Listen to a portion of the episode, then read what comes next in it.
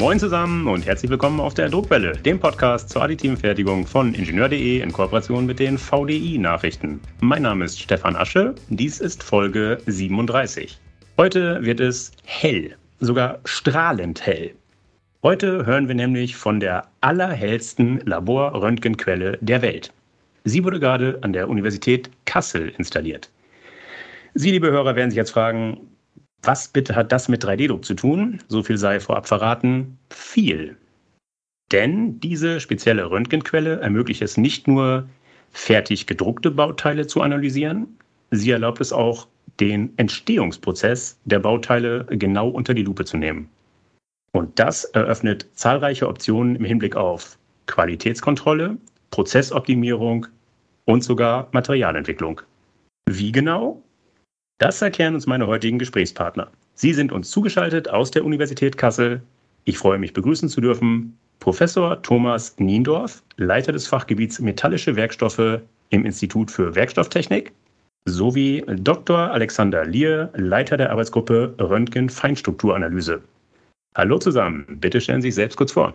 Danke für die Einladung und grüße Sie. Mein Name, wie schon gesagt, Thomas Niendorf, Leiter des Fachgebiets Metallische Werkstoffe so entsprechend auch meine Forschungsschwerpunkte. Ich kümmere mich im Fokus um metallische Werkstoffe in allen Facetten, von der Entstehung, wie zum Beispiel der additiven Fertigung, nachher bis zum Versagen. Die Brücke zum Verständnis, der Aufbau dieser Werkstoffe, die sogenannte Mikrostruktur, das Gefüge und das natürlich unter anderem mit der Röntgenographie untersucht, daher dieses Gerät bei uns auch im Fokus. Herr Dr. Lier? Ja, hallo auch von meiner Seite. Äh, Alexander Lier, mein Name. Ich bin wissenschaftlicher Mitarbeiter in der Gruppe um Professor Niendorf. Und äh, ich leite die Röntgenfeinstruktur bei uns im Haus äh, mit dem ganzen Labor, was da drumherum gehört. Und äh, betreue auch die ähm, Untersuchung für externe Gäste bei uns äh, und schaue quasi in die Materialien rein, die der Herr Niendorf mir so zur Verfügung stellt. Eine schöne Überleitung zum Thema, ins Thema rein, zur ersten Frage. Was kann man denn mit Ihrer extrem hellen Röntgenquelle sichtbar machen? Was können Sie damit sehen? Wir sehen Sachen auf verschiedenen Skalen. Also klassisch fangen wir mal an, das, was äh, die meisten von uns kennen, sei es jetzt beim Arzt eine Aufnahme oder die Durchstrahlungsprüfung von äh, einer Schweißnaht zur, zur Kontrolle von Rissen, inneren Fehlstellen wie, wie Porositäten oder Einschlüsse.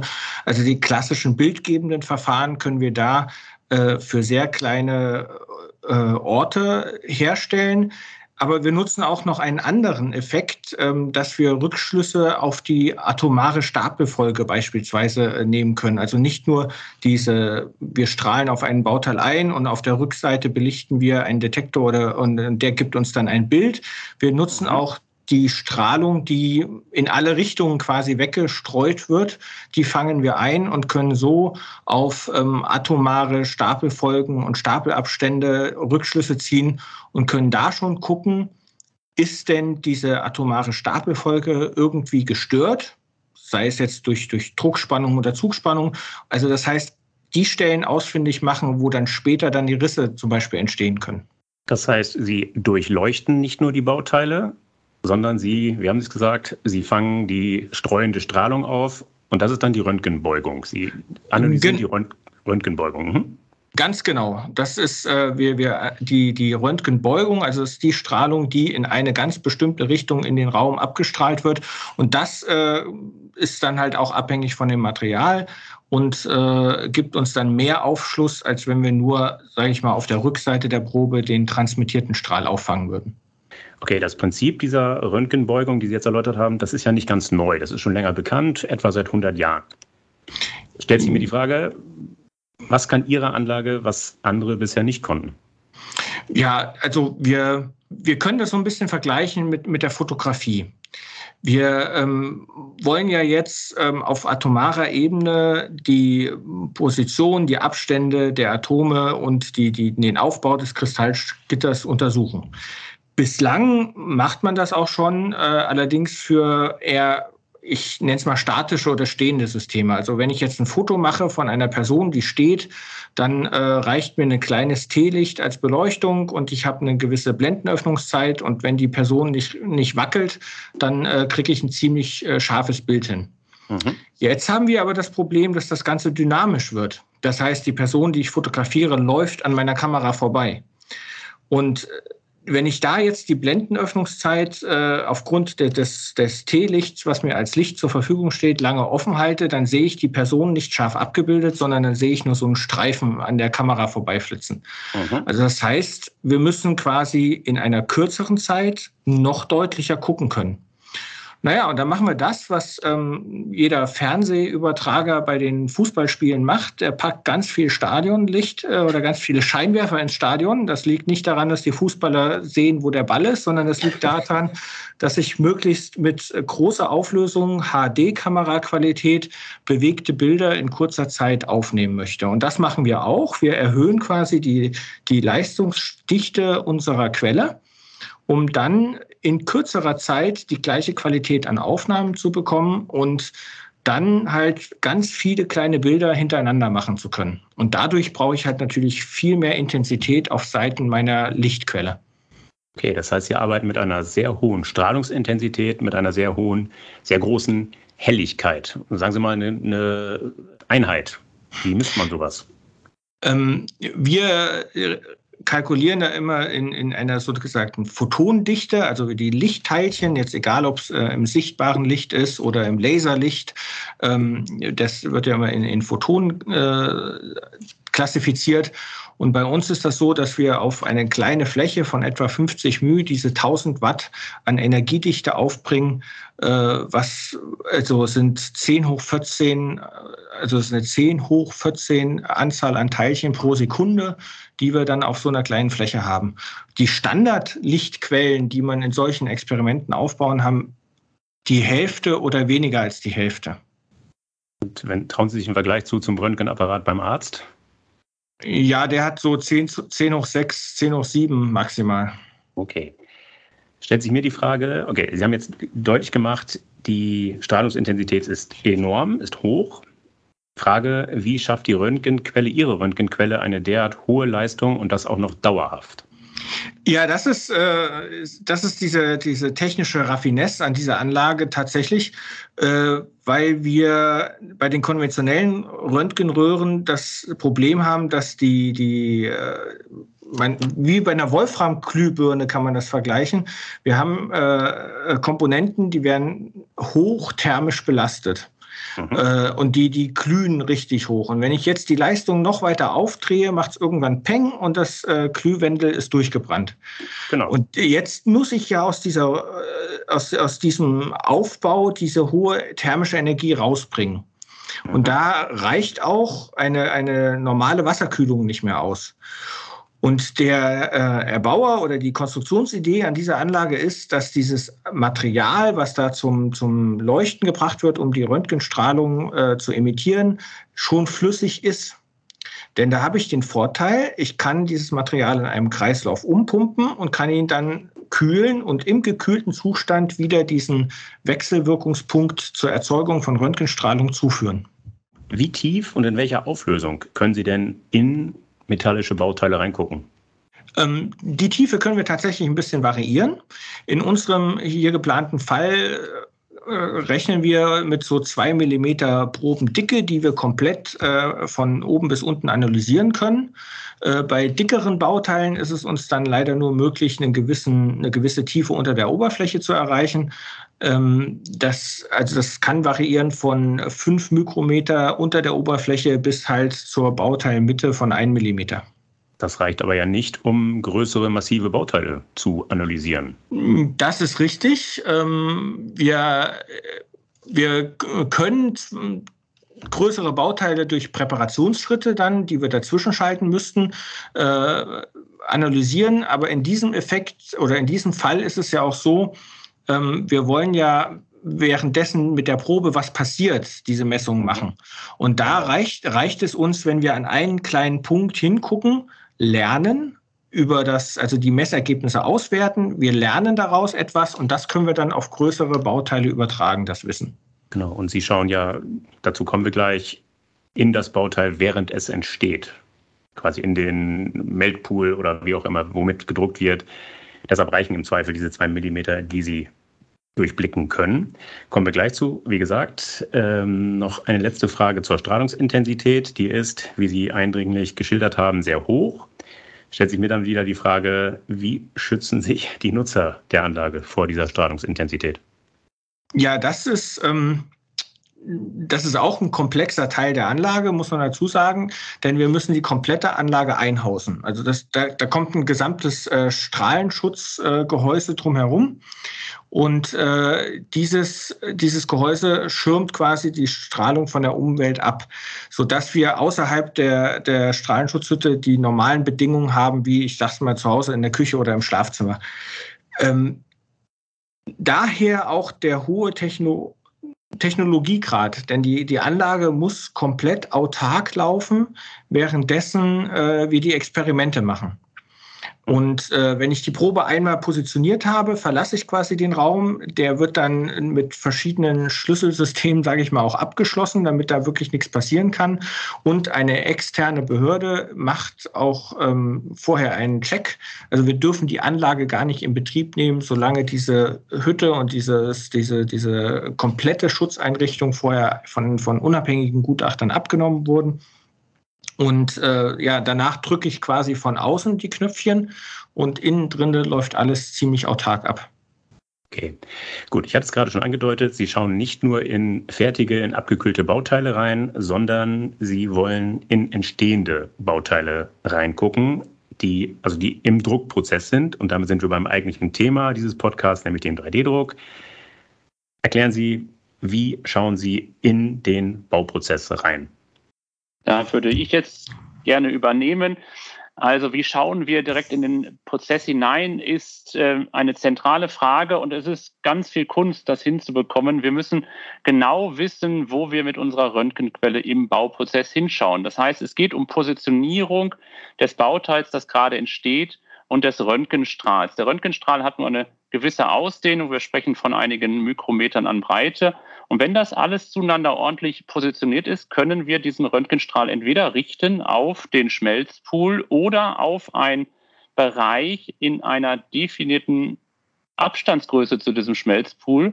Und somit können wir in Gänze das Bauteil dort bewerten.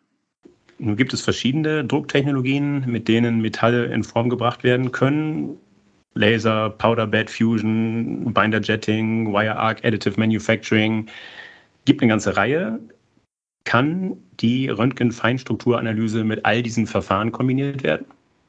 Prinzipiell ja. Mit manchen geht es einfacher, mit manchen ist es dann doch deutlich schwerer zu kombinieren. In unserem Falle werden wir auf das Laser Auftragsschweißen setzen, weil wir einen Prozess somit haben, der ein Bauteil im freien Raum entstehen lassen kann. Wir sind also nicht in einem Pulverbett unterwegs. Das Pulverbett würde uns das Leben deutlich erschweren und somit dieses Verfahren deutlich besser geeignet für die Kombination mit der Röntgenquelle. Und weiterer Vorteil in dem Laserauftrag schweißen, wir können sehr gut Multimaterialien verarbeiten. Das heißt, eine der Zielgrößen ist, gezielt auf gemischte Pulver zu setzen, um dort Schicht für Schicht andere Materialien aufeinanderzusetzen und zu verstehen, wie sich dann die chemische Zusammensetzung auf das Bauteil, auf den Werkstoff selber nachher auswirkt. Sie sagen pulverbasiertes Laserauftragsschweißen. Funktioniert es auch mit drahtbasiertem Laserauftragsschweißen? In der Tat funktioniert es auch mit dem Draht und wir werden es hier bei uns dann äh, hybrid haben. Das heißt, wir werden sowohl Draht als auch Pulver kombinieren können, um dann die höheren Auftragsraten zum Beispiel zu haben, also gezielt die jeweiligen Verfahren der, äh, die jeweiligen Vorteile der Verfahrensvarianten zu nutzen. Und funktioniert das mit allen druckbaren Metallen? Es wird mit allen druckbaren Metallen funktionieren. Der Vorteil bei den Metallen ähm, im Gegensatz zu den Kunststoffen ist ja, dass sie ähm, kristallin sind in jederlei Hinsicht, es sei denn, wir nehmen die metallischen Gläser jetzt mal mit auch in die Betrachtung hinein, aber dieses mhm. Kristalline ist ja das, was uns die Beugung erlaubt und somit äh, Metalle gänzlich möglich. Das heißt, amorphe Metalle entziehen sich Ihrer Beobachtung?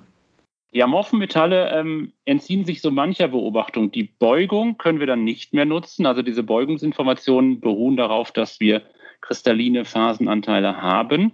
Aber durchschauen durch das Bauteil, also die Radiographie, das ist weiterhin möglich und somit die zum Beispiel Analyse des Schmelzbades hinsichtlich seiner Tiefe oder aber auch hinsichtlich der Fehlerentstehung.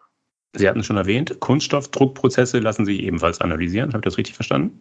Wir werden ja auch einen speziellen Aufbau haben, der den Verarbeitungsprozess Kunststoffe mit abbildet. Wir müssen auch aber da wiederum schauen, was ist möglich. Im Bereich der Kunststoffe wird die Röntgenanalyse noch nicht so weitgehend, so tief und sicher eingesetzt, aber in diesem Gerät ist es auch eine Zielgröße zu erfahren und zu bewerten, wie weit kommen wir denn mit den Röntgeninformationen auch in den Kunststoffen. Und auch in den Kunststoffen gibt es teilkristalline Phasen oder teilkristalline Kunststoffe und somit auch da ist eine Analyse möglich, aber deutlich, deutlich herausfordernder als bei den Metallen, wo diese Verfahren einfach groß geworden sind. Okay, kommen wir zu einer der Kernfragen. Was genau wollen Sie während des Bauprozesses sehen? Welche Sensoren also sind integriert?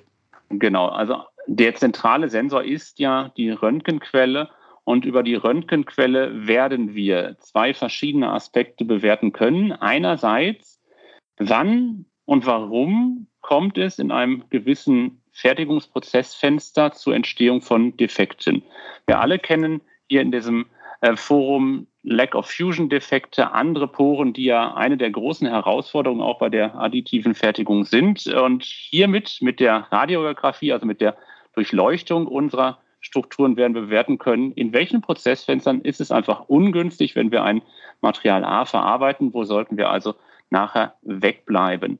Und das ist eine der Zielgrößen. Das andere ist dann die Analyse, wie es der Herr Dr. Lier schon gesagt hat, des Aufbaus unserer Werkstoffe, also welche Gefügebestandteile nachher haben wir. Und wir wissen, wenn wir in den Bauprozess hineinschauen können, in einigen Werkstoffen sind multiple Phasenumwandlungen, also Änderungen im Aufbau unserer Werkstoffe während des Abkühlens zum Beispiel oder des immer wieder Erwärmens durch diese sogenannte intrinsische Wärmebehandlung sind entscheidend, um nachher wirklich den Werkstoff mit seinen Eigenschaften darstellen zu können, den wir in der Anwendung haben wollen. Und das erlaubt uns hier die Röntgenquelle. Wir werden das aber weitergehend kombinieren mit Thermografie, zum Beispiel einer Thermografiekamera, mit weiteren Thermosensoren, um dann wiederum zu koppeln, die Informationen von der Röntgenquelle mit den Informationen, die wir dann von der Thermografiekamera zum Beispiel haben, um zu verstehen, diese lokale thermische Geschichte, wie wirkt die sich nachher auf die endgültigen finalen Werkstoffeigenschaften aus. Und um das Ganze dann noch weiterhin zu komplementieren, wird es weitere Sensoren geben. Es ist eine offene Plattform. Wir können also beliebig weitere Sensoren dort nachher integrieren, so zum Beispiel akustische Sensoren, um zu verstehen, ist dann doch irgendwo ein Riss entstanden. Das zeigt sich dann in einem akustischen Signal. Das ist eine Möglichkeit. Magnetische Charakterisierung, also vieles ist noch möglich, aber in dieser ersten, ich nenne es mal einfach Ausbaustufe, im Wesentlichen die thermischen Informationen und die Informationen der Röntgenquelle. Viele Sensoren, sagen Sie, heißt, das Ergebnis werden viele Daten sein. Können diese Daten on the fly, sage ich mal, genutzt werden, um auftauchende Fehler während des Bauprozesses sofort zu korrigieren? Das wird möglich sein. Das wird in einer zweiten Stufe vielleicht echt möglich sein. Wir müssen erst die Grenzen des Systems natürlich jetzt verstehen. Das ist ja ein Neuaufbau, aber mhm. es ist ganz klar Zielgröße, im nachher zweiten Schritt diese Echtzeitdaten auch wirklich zu nutzen, um in den Prozess aktiv einzugreifen. Sie wollen die Technologie auch nutzen zur Entwicklung, ich hatte es in der Einleitung kurz erwähnt, zur Entwicklung neuer Materialien. Können Sie das kurz erläutern? Wie soll das funktionieren? Das ist eine der wesentlichen Aufgaben dieser Anlage, sogenannte Materialbibliotheken zu schaffen. Also über die Möglichkeiten des Pulverauftragsschweißens, über das gezielte Verschneiden der Legierung in dem einzelnen Punkt, in der einzelnen Ebene zu verstehen, welche chemischen Zusammensetzungen lassen sich zum Beispiel defektfrei verarbeiten, wo tauchen diese Risse nicht mehr auf, in welchen chemischen Zusammensetzungsfenstern tauchen diese Risse auf. Und da wir diese Echtzeitanalysen bekommen und auch wissen, wie diese mehrfachen Phasenumwandlungen dann als Funktion der Prozessrandbedingungen ähm, dort resultieren, können wir gezielt nachher sagen, in welchen Bereichen wir die richtigen Materialien haben. Und wir können aufgrund der Tatsache, dass wir auf bis zu sieben Pulvertanks zugreifen können, hier sehr effizient wirklich ganze Zusammensetzungsbereiche aus einem sogenannten Phasendiagramm, also aus diesem Mischungsdiagramm der Elemente zusammenstellen, analysieren und somit sehr effizient neue Materialien, neue Legierungen für die Anwendungsfelder, die wir im Fokus haben, dann nachher erdenken und auch umsetzen. Welche Anwendungsfelder haben Sie im Fokus? Es sind die typischen Anwendungsfelder, die wir mit der additiven Fertigung verknüpfen. Natürlich sind das sehr spannende Anwendungen im Bereich der Biomedizintechnik, neue Implantatwerkstoffe. Es ist der Bereich des Werkzeugbaus, des Toolings, wo wir entsprechende neue Stahlwerkstoffe kreieren wollen, die dann zum Beispiel keine Warmrissigkeit, keine so hohe Empfindlichkeit gegenüber ständigen Temperaturwechseln haben, um Standzeiten zu verlängern. Das sind Leichtbaukomponenten für Automobil, Luftfahrt zum Beispiel, also neue Legierungen auf Aluminiumbasis und somit die typischen Anwendungsfelder der additiven Fertigung, da wo ich von der Freiformgeometrie schon profitiere, aber wenn das in Kombination mit neuen Werkstoffen dann umgesetzt werden kann, ich einfach den nächsten konsequenten Schritt in der additiven Fertigung dann nachher gehen kann. Okay, das soll mir bis hierher erstmal reichen zur Technologie. Lassen Sie uns auch kurz über Geld reden. Sagen Sie doch mal, was kostet so eine Anlage? So, die Röntgenanlage, die Röntgenquelle als ein Kernbaustein an sich kostet eine halbe Million Euro. Und ähm, die Anlage, die dann nachher in diesem hohen Freiheitsgraden es erlauben wird, additiv zu fertigen, rundet das Ganze dann nachher im Gesamtpaket auf eine Summe von über zwei Millionen Euro ab. Das heißt, das wird sich nicht jeder Nutzer von 3D-Druckern kaufen können. Denken Sie in irgendeiner Weise an eine Vermarktung, dass man das Labor bei Ihnen von außen nutzen kann? Das ist eine der zentralen Zielgrößen. Wir werden das System öffnen. Das System ist gefördert über Mittel der deutschen Forschungsgemeinschaft. Das heißt, auch da natürlich im Sinne der deutschen Forschungsgemeinschaft, dieses Gerät soll der gesamten Nation dann auch dienen können. Das heißt, alle Interessierten sind eingeladen, sich an uns zu wenden und zu fragen, wann denn mögliche Prozessfenster bestehen. Also eine Anlage offen für die gesamte Community von der Grundlagenforschung bis in die Anwendung, bis in die Industrie. Hier darf jeder kommen und bei uns entsprechend messen. Okay, Sie sagen, alle Interessierte können das nutzen. Führt mich zu meiner Schlussfrage. Gucken Sie mal eine Glaskugel oder sagen Sie mir, was erträumen Sie sich? Was könnte auf Ihrer Anlage vielleicht irgendwann in ein, zwei, fünf, zehn Jahren entwickelt werden? An neuem Material, an neuen Bauteilen. Spinnen Sie doch einfach mal ein bisschen. Also erst einmal wünsche ich mir, dass wir wirklich sehr viele Anwender kommen, die mit spannenden Fragen auf uns zukommen und unsere Anlage mit nutzen. Ich träume davon, dass diese Anlage dann wirklich durchläuft, 24-7, also genau das, was sie machen soll, dann macht. Es erlauben, neue Werkstoffe zu erforschen. Und dann hoffe ich, dass in wenigen Jahren bereits zum Beispiel im Bereich der Implantattechnologie einige der dann auf unserer Anlage neu designten Legierungen tatsächlich schon in den Anwendungsfall kommen. Also auf Titanbasis, aber mit hochgradig bioverträglichen Materialien, dass diese dann wirklich im Einsatz sind und klar ist, den Werkstoff gibt es nur, weil er auf unserer Anlage so erdacht und umgesetzt wurde. Das würde ich mir an der Stelle träumen. Okay, wenn ich jetzt äh, eine tolle Idee hätte und würde sie gerne mal bei Ihnen durchleuchten lassen, wie knüpfe ich, auf welchem Wege knüpfe ich Kontakt? Sie schauen einfach bei mir auf die Homepage ähm, und sehen alle Kontaktinformationen und dann kurze Wege mich direkt kontaktieren und dann sprechen wir über Möglichkeiten und Zeitfenster. Prima. Sobald ich die Idee habe, melde ich mich bei Ihnen. Das würde mich sehr freuen. Professor Niendorf, Herr Dr. Lier, das hat Spaß gemacht. Herzlichen Dank. Gerne. Sehr gerne. So, liebe Hörer, das war sie schon, die Folge 37. Ich hoffe, dass sie Ihnen gefallen hat. Dann empfehlen Sie uns gerne weiter. Sie finden die Druckwelle überall dort, wo es gute Podcasts gibt. Das heißt auf Podigy, auf Spotify, auf iTunes, Google Podcast, Amazon Music Podcast und natürlich, last but not least, auf ingenieur.de. Wenn Sie Anregungen oder Kritik äußern wollen, dann freue ich mich auf Ihre Zuschriften. Sie erreichen mich unter der E-Mail-Adresse druckwelle.ingenieur.de. Sollten Sie auch an Technikthemen abseits des 3D-Drucks interessiert sein, dann empfehle ich Ihnen die VDI-Nachrichten. Wenn Sie mal kostenlos reinlesen wollen, schauen Sie doch einfach mal unter www.vdi-nachrichten.com/lesen. Dort warten acht kostenlose E-Paper-Ausgaben auf Sie. Das war's für heute. Bleibt mir noch zu sagen, auf Wiederhören, munter bleiben und Tschüss.